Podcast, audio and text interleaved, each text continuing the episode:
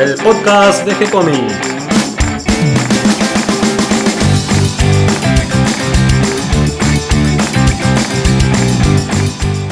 Muy bienvenidos a un nuevo episodio de G-Comics, el podcast donde hablamos de todas las técnicas necesarias para realizar un cómic, cómo dibujar un manga y todo el conocimiento requerido para dibujar esa historieta que tenemos dando vuelta en la cabeza. Mi nombre es Gonzalo García y mi intención es ayudar a todos aquellos que estén interesados en avanzar en su formación como dibujante de cómics. Y hoy otro día en el que vamos a tratar temas de ciencia ficción y fantasía, acompañado por Darío Talas. ¿Cómo estás Darío? Todo bien, Gonzalo.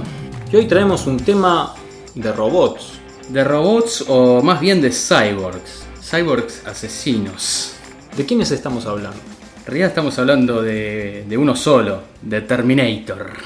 Terminator, otro que empezó en el cine y después pasó al cómic, pasó a los videojuegos. Pasó por todo. Hoy en día se pueden ver miles de reproducciones de muñecos, tanto del el personaje que lo catapultó a la fama, Schwarzenegger, como su endoskeleton, el famoso Terminator T800 modelo Cyberdyne 101. Y que también tiene sus secuelas. Pero ¿cómo empezó Terminator? Bueno, Terminator es una película norteamericana de ciencia ficción, obviamente, pero también de acción, que fue estrenada en 1984, acá tenemos que decirlo, con la dirección del gran James Cameron. Había sido coescrita entre Cameron, Galen Hart y William Wisher Jr., y sus protagonistas fueron Arnold Schwarzenegger, Linda Hamilton y Michael Bean, entre muchos otros.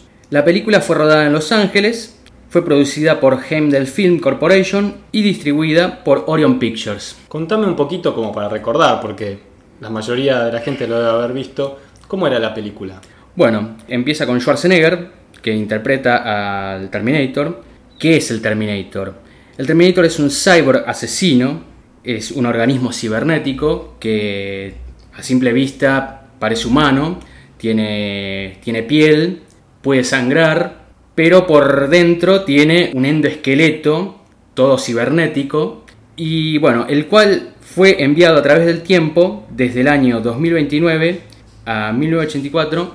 Claro, porque esta tecnología de este robot, este cyborg, es del futuro. Exactamente, para asesinar a Sarah Connor, que es interpretada por Linda Hamilton. Michael Bean interpreta a Kyle Reese, quien es un soldado de la resistencia y que también fue enviado desde el futuro con la misión de proteger a Sarah Connor. Claro, en este caso él sí es un humano. Claro. El Terminator es enviado por una inteligencia artificial llamada Skynet y bueno, lo que esta tiene que hacer para mandar al Terminator es tratar de disfrazarlo de la mejor forma posible como un humano para poder enviarlo en esa máquina del tiempo. Porque esa máquina del tiempo lo único que acepta es tejido humano. La situación en el año 2029 es la siguiente. Las máquinas están dirigidas por la inteligencia artificial Skynet. Y después de haber devastado la Tierra y esclavizado a la humanidad, están a punto de perder frente a la resistencia, liderada por John Connor. Es el futuro hijo entre la relación de Sarah y Kyle. Skynet elabora una estrategia que consiste en eliminar al líder enemigo antes de su nacimiento. Para que esto suceda, envía al pasado a un Terminator T800 modelo Cyberdyne 101, un cyborg asesino que a través de una máquina del tiempo se dirige a exterminar a Sarah Connor, madre de John, antes de que éste sea concebido.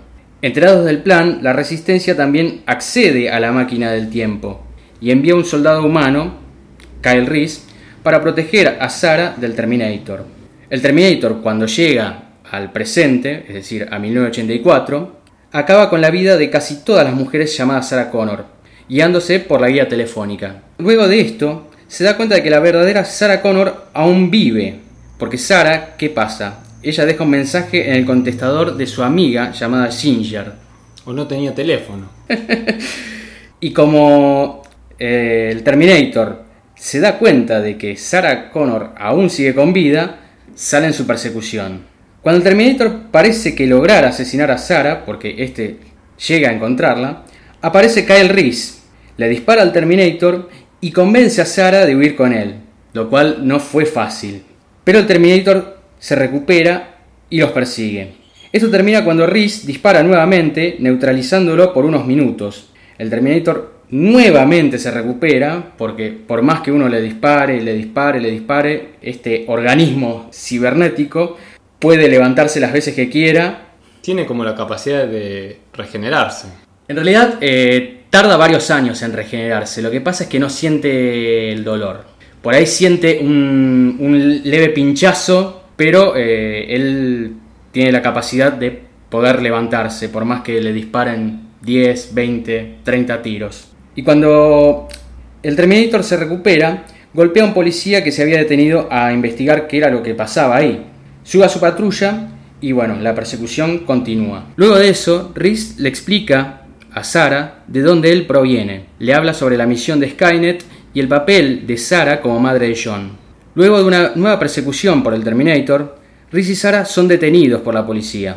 Terminator toma las armas y se dirige a la estación de policía donde, bueno, ellos se encuentran detenidos, ¿no? Al principio no lo dejan entrar al Terminator, pero este vuelve conduciendo un vehículo y destruyendo la entrada, matando al recepcionista, y luego acabando con todos, menos con Sarah y Kyle, que logran escapar. Ellos después se alojan en un hotel donde Sarah comete el error de llamar a su madre, sin saber que el Terminator ya había llegado a la casa de la madre y este se hace pasar por, Sarah y Kyle, de todas formas, llegan a tener relaciones sexuales y de esta forma se concibe a John Connor. Pero ya por la noche, Terminator llega al hotel, Kyle huye con Sarah, el Terminator comienza un combate a alta velocidad, Sarah toma el volante del, del auto que ellos tenían y Kyle, quien había armado unas bombas caseras, empieza a arrojarlas. La camioneta vuelca y el cyborg queda con una de sus piernas dañadas. A pesar de todo esto, él secuestra un camión de combustible para seguir a Sara y Kyle, quienes, bueno, siguen tratando de escaparse, ¿no? No nos vas a contar el final. Sigan mirando porque después van a saber cómo es que Schwarzenegger pasa a ser un humano a una máquina. Los efectos especiales, si bien no son muchos en la película, están muy bien hechos, están muy logrados. Y para lo que era la época, la verdad que sí. Si bien en la segunda película, en Terminator 2, los efectos especiales están un poco más logrados. Pero para lo que era en ese entonces, era realmente una joya. Y entonces es de, aquí, desde la pantalla, que saltan al cómic. Por ese entonces, la DC tenía un personaje que se llamaba The Terminator. Y con el tema de la salida de la película, tuvieron que cambiarle el nombre. Lo llamaron Deathstroke The Terminator. Te voy a nombrar algunos cómics que encontré de Terminator. Tenemos por ejemplo Terminator Tempest de John Arcudi en 1991. Bien sabemos que Terminator es de 1984.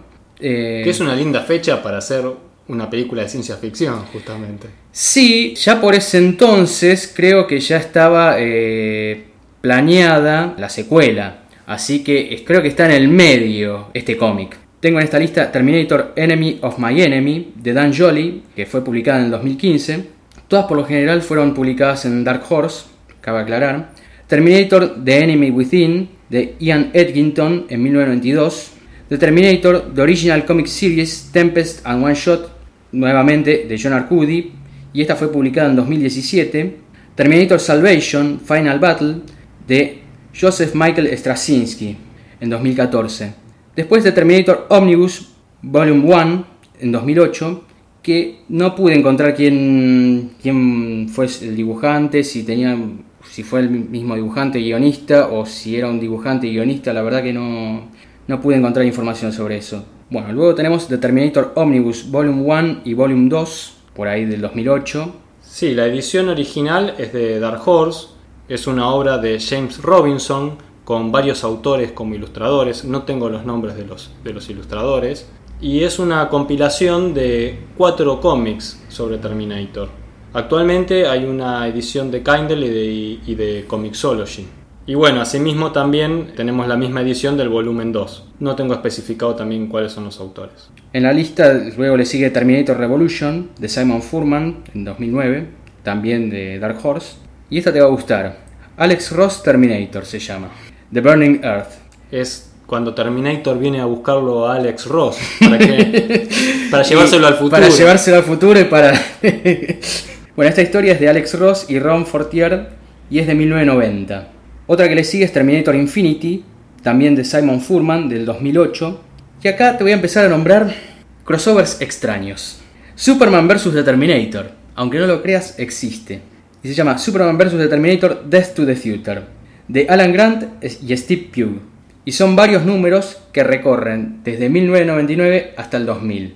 Luego, para seguir engrosando la lista de crossovers extraños con Terminator, existe también Robocop vs. The Terminator.